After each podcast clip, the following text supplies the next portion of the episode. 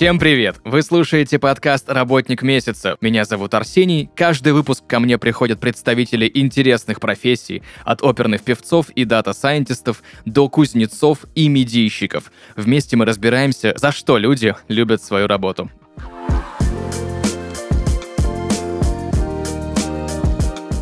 Друзья, и сегодня в подкасте «Работник месяца» Алексей Корнеев, DevRel. Алексей, привет.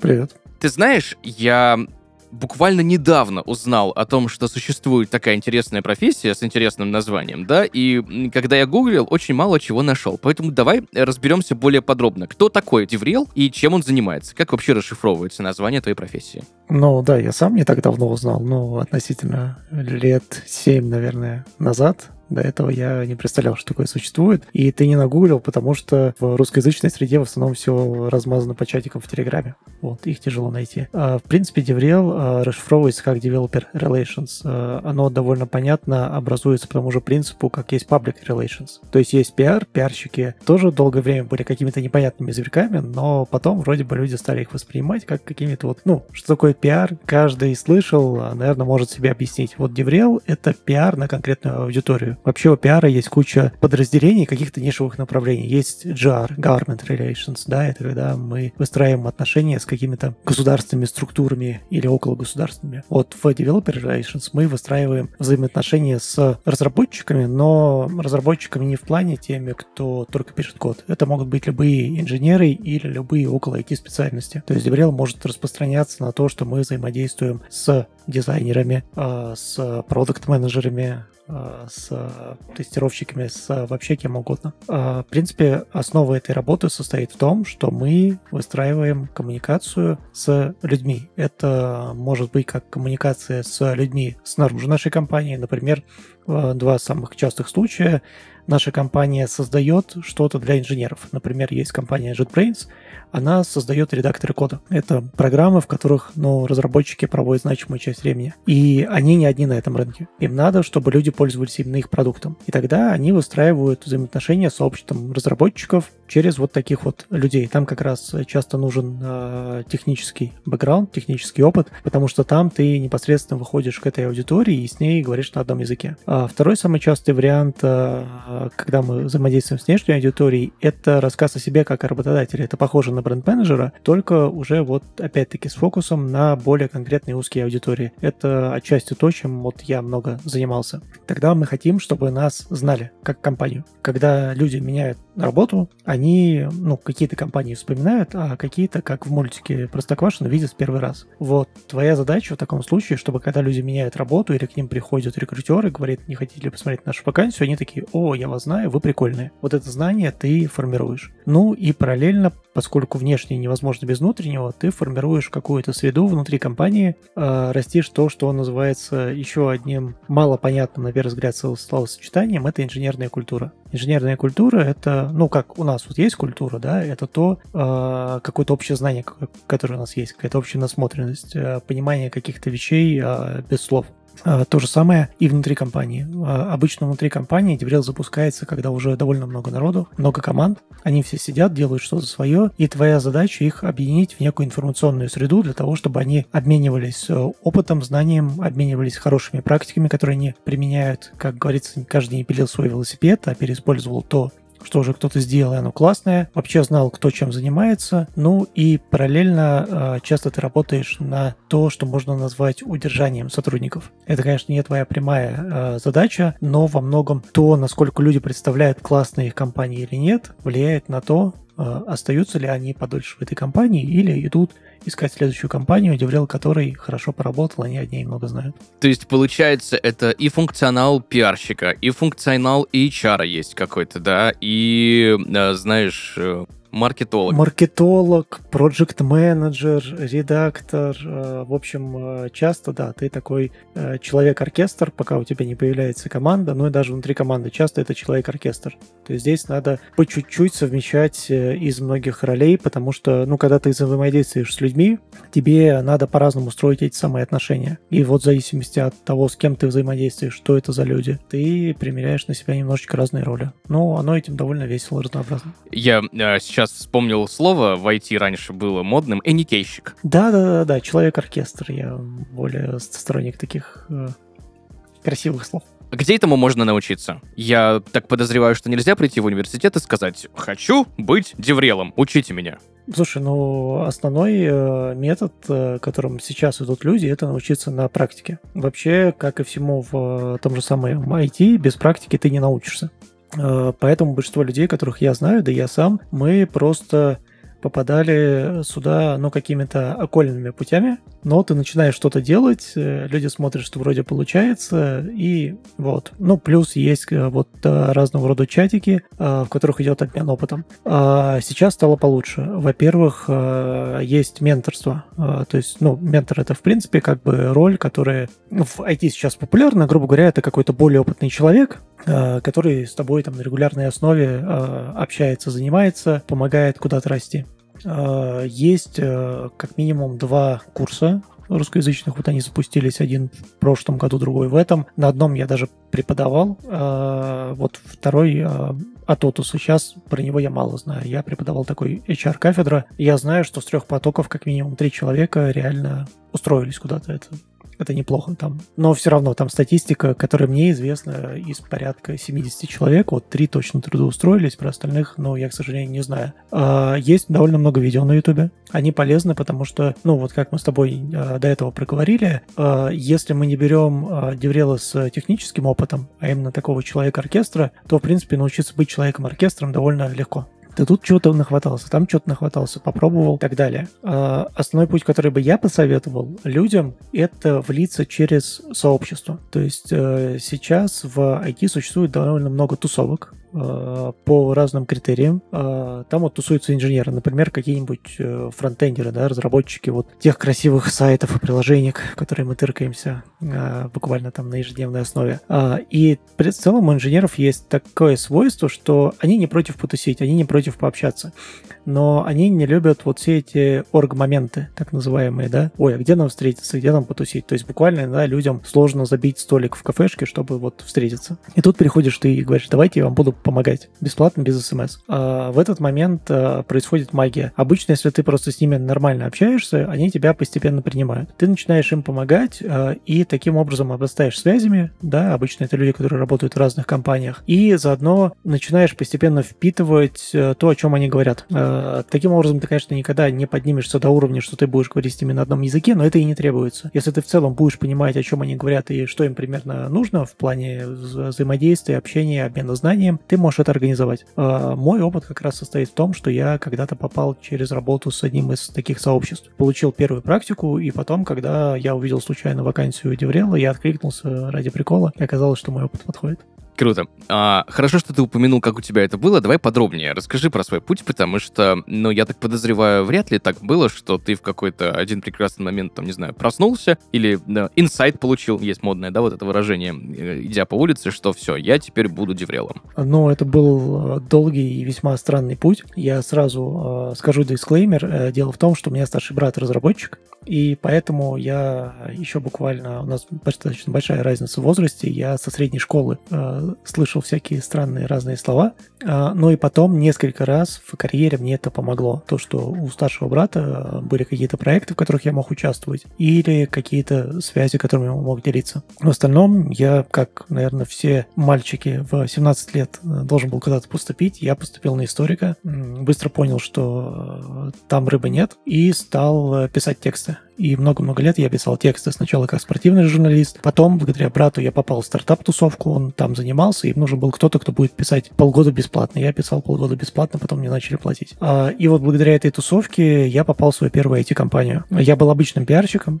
это был полезный опыт, но то, что мне не нравилось будучи обычным пиарщиком, то, что иногда тебе приходится врать. Я не знаю, возможно, это у меня был такой ужасный опыт, а, но там я впервые, поскольку это была IT-компания, взаимодействовал именно с разработчиками периодически, и мне понравилось а, с ними общаться, то, что мы вместе делали, и то, что эти ребята а, не будут врать. То есть, если ты приходишь и говоришь, давайте вот об этом расскажем, а там ужас ужасный, они так и скажут. Они так и скажут, вот там все плохо, давай не будем это никому говорить и закопаем. И с тех пор я думал, что было бы классно как-то в ту сторону двигаться. Потом я как раз узнал, что есть деврелы. Тогда это где-то там буквально с такой должностью было году в 17-18 несколько человек. И я думал, вот классно, я слушал какие-то подкасты с ними, было несколько выпусков. Э, и думал, как бы мне туда попасть. И вот так получилось, что мой брат, он один из создателей э, московского Python сообщества. Оно до сих пор существует, Moscow Python метапы, можете даже сходить, если интересно. Э, и ребятам нужен был человек, который бы взял на себя маркетинг всего этого дела. Я сказал, ну, давайте попробуем.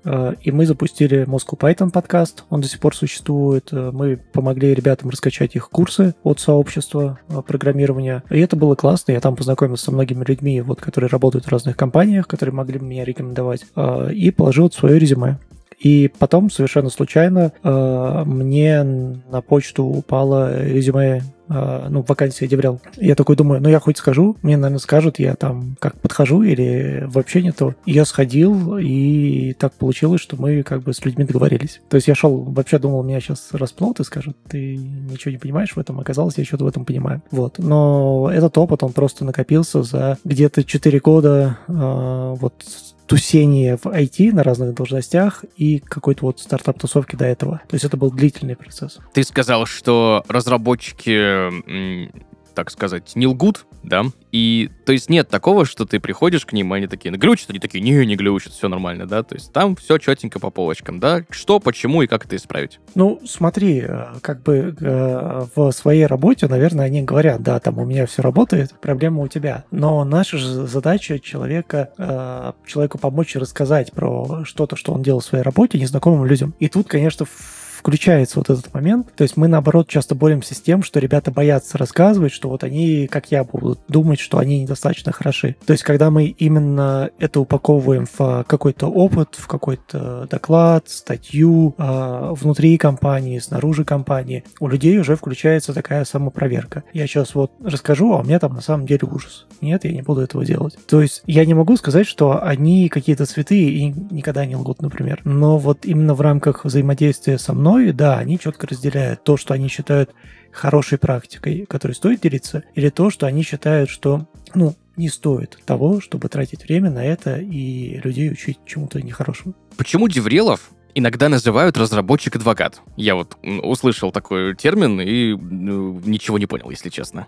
Да, это вот как раз э, то, что мы обсуждали в начале, что у деврелов бывают разные задачи в зависимости от того, что делает твоя компания. То есть developer э, advocate — это как раз человек, который работает в компании, который делает продукты для айтишников, для разработчиков. И эта роль есть там. То есть э, этот человек является связующим звеном между разработчиками продукта для разработчиков и разработчиками, пользователями этого продукта. И он, э, с одной стороны, когда вот любой IT-продукт разрабатывается, у него есть roadmap, это план развития. То есть что, в каком порядке и почему мы делаем, да, как его развиваем. С другой стороны, есть какое-то сообщество пользователей, и у них может быть свой взгляд на то, что им нужно. И вот ты, как этот developer advocate, ты между этими двумя сторонами ходишь и пытаешься выстроить диалог, чтобы та сторона, которая которая создает продукт для инженеров, понимала запросы своей аудитории а та сторона, которая пользуется этим продуктом, понимала, почему он таким образом развивается и почему, например, вот эту, казалось бы, важную штуку сейчас не включили, а пили на другую. Вот, то есть это роль, которая свойственна именно компаниям, которые делают продукты для айтишников. В большинстве российских компаний такой роли нет, потому что они сосредоточены на другой задаче, это бренд работодателя.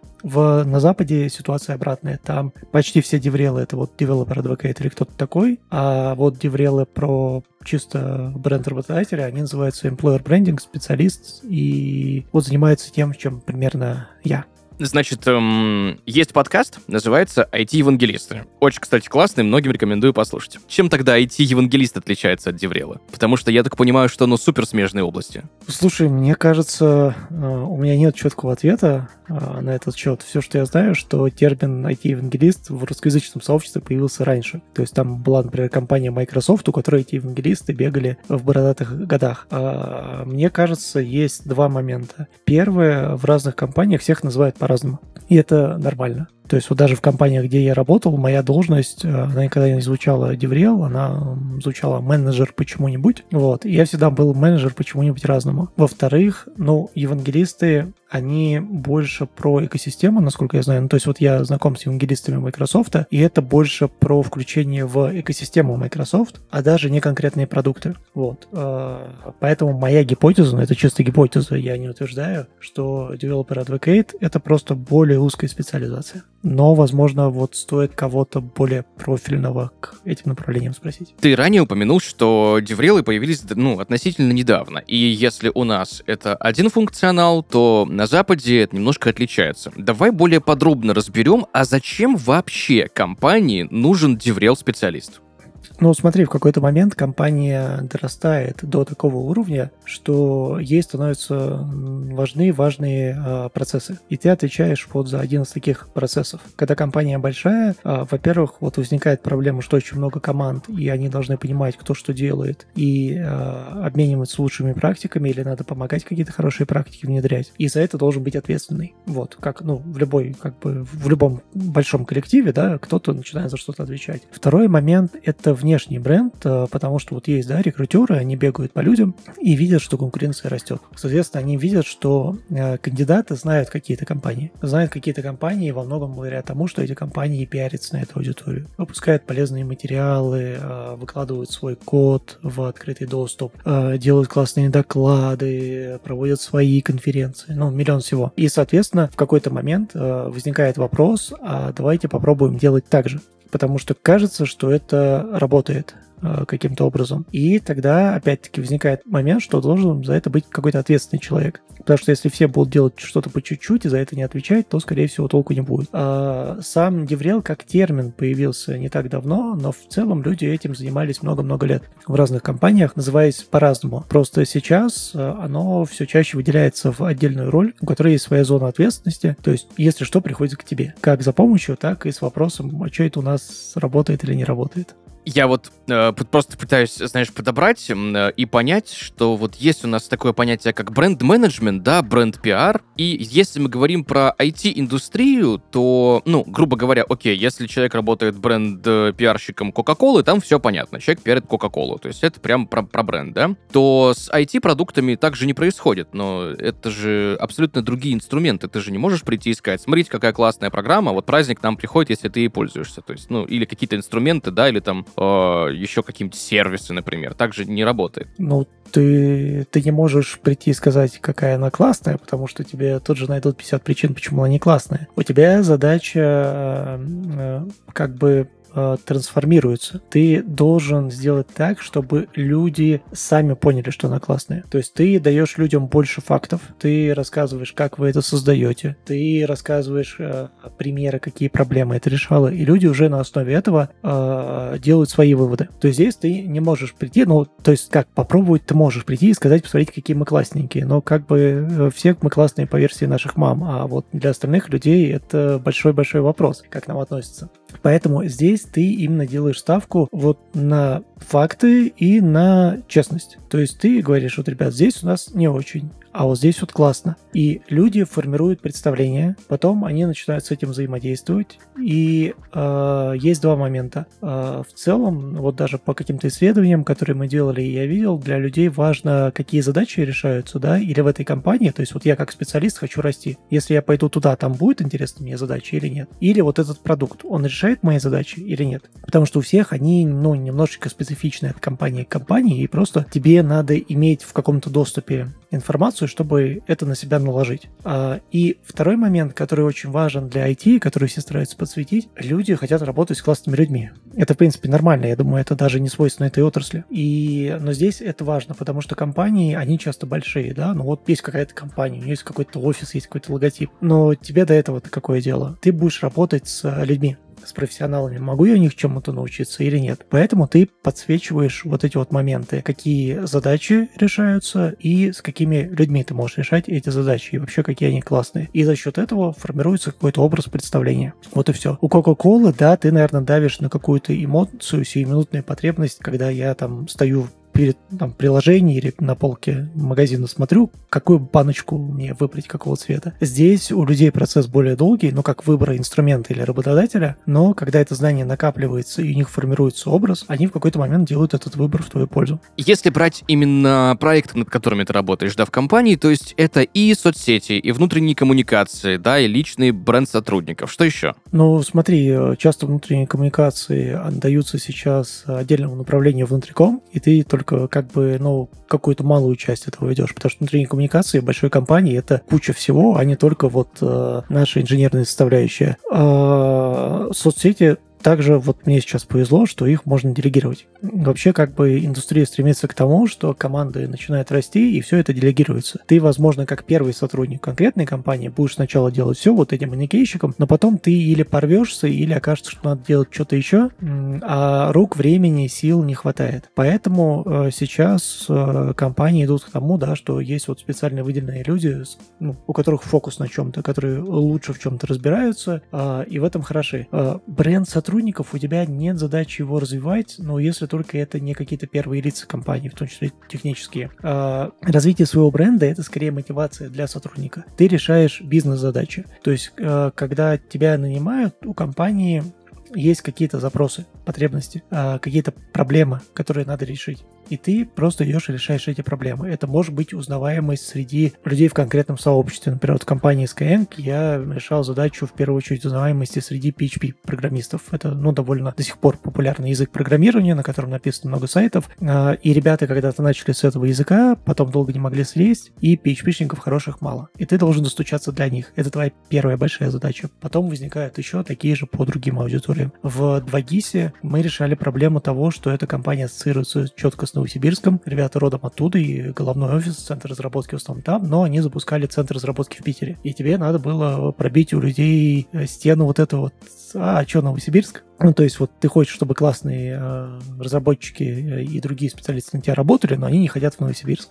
Это довольно интересная задача. Донести людям, которые как бы думали десятки лет, что это Новосибирск, что это не только Новосибирск. Да, это прикольно. А на текущем месте я решаю в первую очередь задачу построения вот этой э, внутренней экосистемы инженерной культуры, э, компания, в которой я сейчас работаю, она в прошлом году выбрала из себя много подразделений международных игроков, которые уходили из России. То есть э, в России много лет были подразделения Intel, Dell, Nokia, э, куча крутых международных компаний. Потом что-то случилось, и этих людей, ну, в большинстве своем оставили тут. Вот. И они приходят каждый со своей культурой, со своим знанием, своими привычками. И наша задача, ну, как мы ее для себя формулируем. Э, знаешь, в американской истории есть классный термин melting pot. Ну, то есть вот э, Соединенные Штаты а, Америки, они стали плавильным котлом, где смешались куча наций, куча представлений о том, как надо жить, и появились американцы. Вот, у нас сейчас задачи похожи с инженерами. Есть люди из кучи разных компаний, они совершенно крутые, но совершенно разные. И задача из них сделать, э, ну, не просто толпу людей, которые работают на определенное юрлицо, от которого им там два раза в месяц капает зарплата, а что-то больше. И это крутая задача задач, потому что здесь у тебя очень большой выбор э, подходов, как это можно решать, и они сильно варьируются от каждой из команд, с которой ты взаимодействуешь. Скажи, пожалуйста, быть деврелом — это еще один способ пойти в IT для гуманитариев? Или все-таки нет? Ну, и да, и нет. Опять-таки, вот куда вы хотите устроиться деврелом, да, в зависимости от задачи. Если там нужен инженерный бэкграунд, нет. В остальном, да, в целом я считаю, что никакого в IT в IT не существует в принципе. Что это какая-то легенда. Конечно, есть исключения, но для большинства это будет трудный, долгий путь, где иногда вам будет тяжело, иногда вы будете делать не то, что хотите, иногда вам будут за это мало платить и так далее. И мне кажется, просто людям к этому надо быть э, готовыми. В остальном, да, да, то есть вот э, у меня, я говорил, бэкграунд довольно своеобразный, историк, журналист, потом пиарщик, потом вот. А есть люди, которые приходили из области образования, э, из маркетинга, из проектного менеджмента, из кучи областей, э, очень часто сейчас э, из рекрутмента и HR а, люди переходят в это направление, потому что они смежные, ты там много взаимодействуешь с айтишниками, а, и тебе вот больше хочется этого взаимодействия, и ты переходишь. Так, да, так, да, я встречал и даже обучал людей, для которых это был вообще первый опыт работы, и которые весьма вкатывались. То есть, а, если вы коммуникабельны, Если вам не страшно общаться с людьми, а общение с людьми — это как бы основа нашей профессии. И часто это общение с незнакомыми людьми, и надо с ними еще и договариваться. А если вас это не пугает, а, и как минимум вам от этого там не надо после каждого созвона там прятаться на полчаса где-нибудь в темной комнате. И если вы готовы разбираться в терминологии, в том, что люди делают, это, да, э, большой плюс в том, что большая часть того, что происходит в IT, это тоже не rocket science. То есть не всюду есть суперсложная математика, не всюду есть суперсложные алгоритмы. Большинство вещей, которые делают айтишники, можно переложить на простые понятия, аналогии, слова, с которыми вы встречались в жизни. Плюс очень часто ребята здесь, они как бы готовы делать скидку и тебе объяснять простым языком, что происходит а, и что они такого сделали. Большинство ребят здесь, они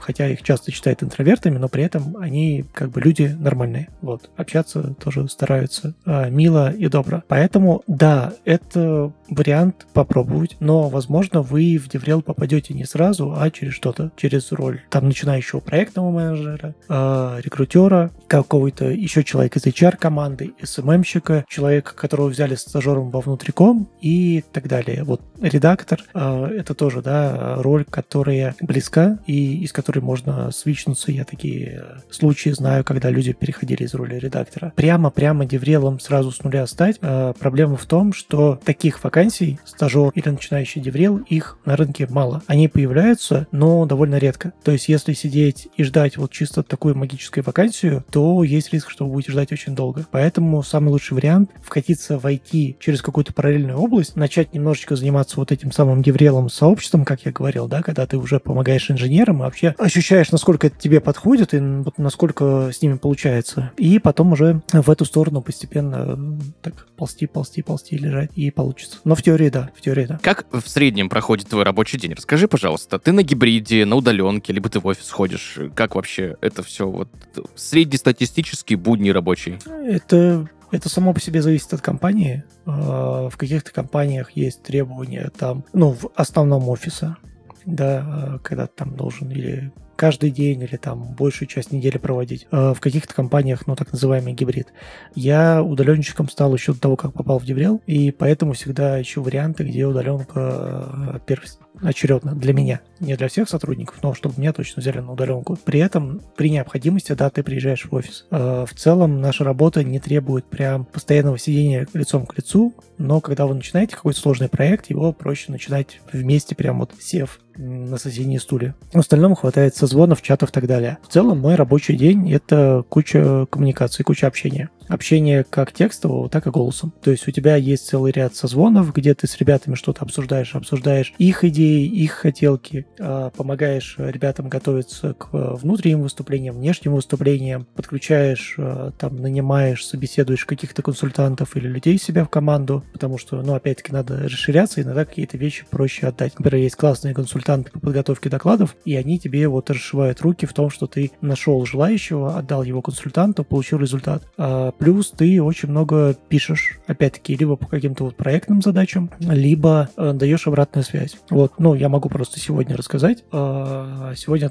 там пару часов я занимался тем, что составлял на внутреннем портале страничку э, с советами для докладчиков. Мы записали целый мини-курс с советами, рекомендациями, примерами. Соответственно, мы сейчас это оформляем, чтобы на следующей неделе выдать ребятам, э, чтобы, во-первых, автоматизировать частично нашу работу, всем не повторять одни и те же прописные истины. Во-вторых, часть ребят все равно готовиться самостоятельно, например, э, когда они выступают чисто перед командой. И мы хотим уже на этом уровне закладывать им какие-то хорошие практики, советы, чтобы они э, делали выступления, как это принято, а не вот как придется. Потом я написал идеи для тезисов. Вот сейчас будет большая конференция осенью для тимлидов, это руководители IT-команд. Вот там человек прислал свои наброски, я ему рассказал, как эти наброски улучшить, чтобы э, более профильная аудитория пришла на его доклад, и он вообще всем больше понравился. Потом у меня был там созвон по одному из проектов, которые мы запускаем. Вечером мы будем прогонять один из докладов э, и еще общаться по парочке. То есть ты или созваниваешься, или списываешься с кем-нибудь, а когда у тебя есть свободное время, ты, ну, постоянно делаешь или какие-то полезные материалы для ребят, или с кем-то э, там пытаешься договориться асинхронно. Вообще, ну, процентов 80, наверное, это так иначе построено на общении и том, что ты что-то делаешь для кого-то, чтобы они смогли продвинуться дальше. Вот, в э, плане там создания э, какого-то знания, каких-то полезных материалов для коллег, для внешней аудитории. Как так? Алексей, ты знаешь, у меня есть некоторое количество любимых вопросов, э, которые я задаю всем, всем гостям подкаста «Работник месяца». Вот в твоей профессии, да, ну, в тем, чтобы быть деврелом, что вот самое такое сложное, заковыристое, вот с чем больше всего сложностей возникает? Находить общий язык с людьми. А, потому что а, все дело в том, что люди приходят на работу не с нами взаимодействовать, они приходят ну, заниматься работой. А мы это скорее какая-то для них дополнительная возможность, но и такой факультатив своего рода, да, как вот помнишь, там когда-то были всякие массовики-затейники, вот ты отчасти такой человек. А, соответственно, у тебя есть какие-то свои задачи, но людям они фиолетово. Они это делают для себя. И вот находить этот баланс, договариваться, когда мы делаем что-то общее, но приносит результат всем, который мы хотим, это довольно сложно. Плюс все люди разные, да, нельзя там то, как ты общаешься с одним человеком, просто легко перенести на другого и ожидать такого же результата. То есть находить ключик к каждому из людей э, и находить вот этот баланс между тем, что мы не просто делаем что-то прикольное, а оно несет пользу и компании, и человеку, и тебе еще за это зарплату платят. И это бывает не всегда просто. Но оно, когда получается, оно классно и интересно. За что ты любишь свою работу? За то, что она разнообразная. То есть вот когда я был редактором, я занимался чисто текстами. А сейчас я занимаюсь кучей всего. Мы пишем свой подкаст, мы делаем дайджесты, мы готовим ребят к выступлениям, мы редактируем статьи, мы запускаем какие-то другие форматы, мы делаем для них обучалки. То есть э, это не моя мысль, это мысль, которая мне как раз когда-то понравилась. Э, давным-давно я был на выступлении одного человека, который как раз был IT-евангелистом. И он сказал про свою работу, что она ему нравится тем, что э, каждый день что-то новенькое. Если тебе не хочется заниматься вот этим, ты позанимался другим. А, и сейчас, когда я вот занимаюсь своей работой, это очень похоже, это очень здорово. То есть у тебя нет прям какого-то разнооб... однообразия, и каждый день что-то новенькое. Это, это классно. Супер. Спасибо тебе большое, Алексей, за то, что сегодня пришел к нам и рассказал о своей профессии, которая ну, новая, довольно удивительная. Я потому что вообще ничего об этом не, не знал. Поэтому спасибо тебе большое еще раз.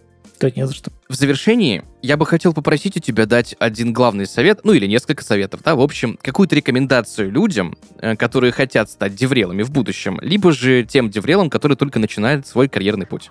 Ну, тем, и кто начинает, и кто начал и хочет продолжать, э, мы уже говорили, что, наверное, одна из самых важных вещей — это люди. Э, я всегда рос, когда находил э, правильных людей. Это могли быть какие-то классные коллеги или еще лучше, если это классные были руководители. Поэтому если вы э, уже вкатились в Деврел, то я советую прям найти классного руководителя, который дает вам возможности, с которым вы находите общий язык, с которым э, верите в то, что делаете, и от этого человека не отлипать, пока вы не поймете, что вот переросли там текущий свой уровень для тех, кто только начинает, я бы посоветовал сделать то же самое, но вот как мы говорили, в плане сообщества. То есть найти нескольких айтишников, которые э, делают какой-то классный движ, э, чтобы вам было с ними интересно, полезно, комфортно общаться, начать помогать им, и за счет этого получить тот самый первый опыт, который уже на первых собеседованиях можно будет показывать, и для себя понять, э, насколько это ваше. Э, плюс, как мы говорили, вот это можно делать параллельно с тем, что вы трудоустроитесь на какую-то другую позицию, будь то проектный менеджер, какой-нибудь начинающий СММщик, начинающий внутриком специалист, и уже из нее, имея опыт, э, сможете потом просто перейти на другую должность в этой или в другой компании.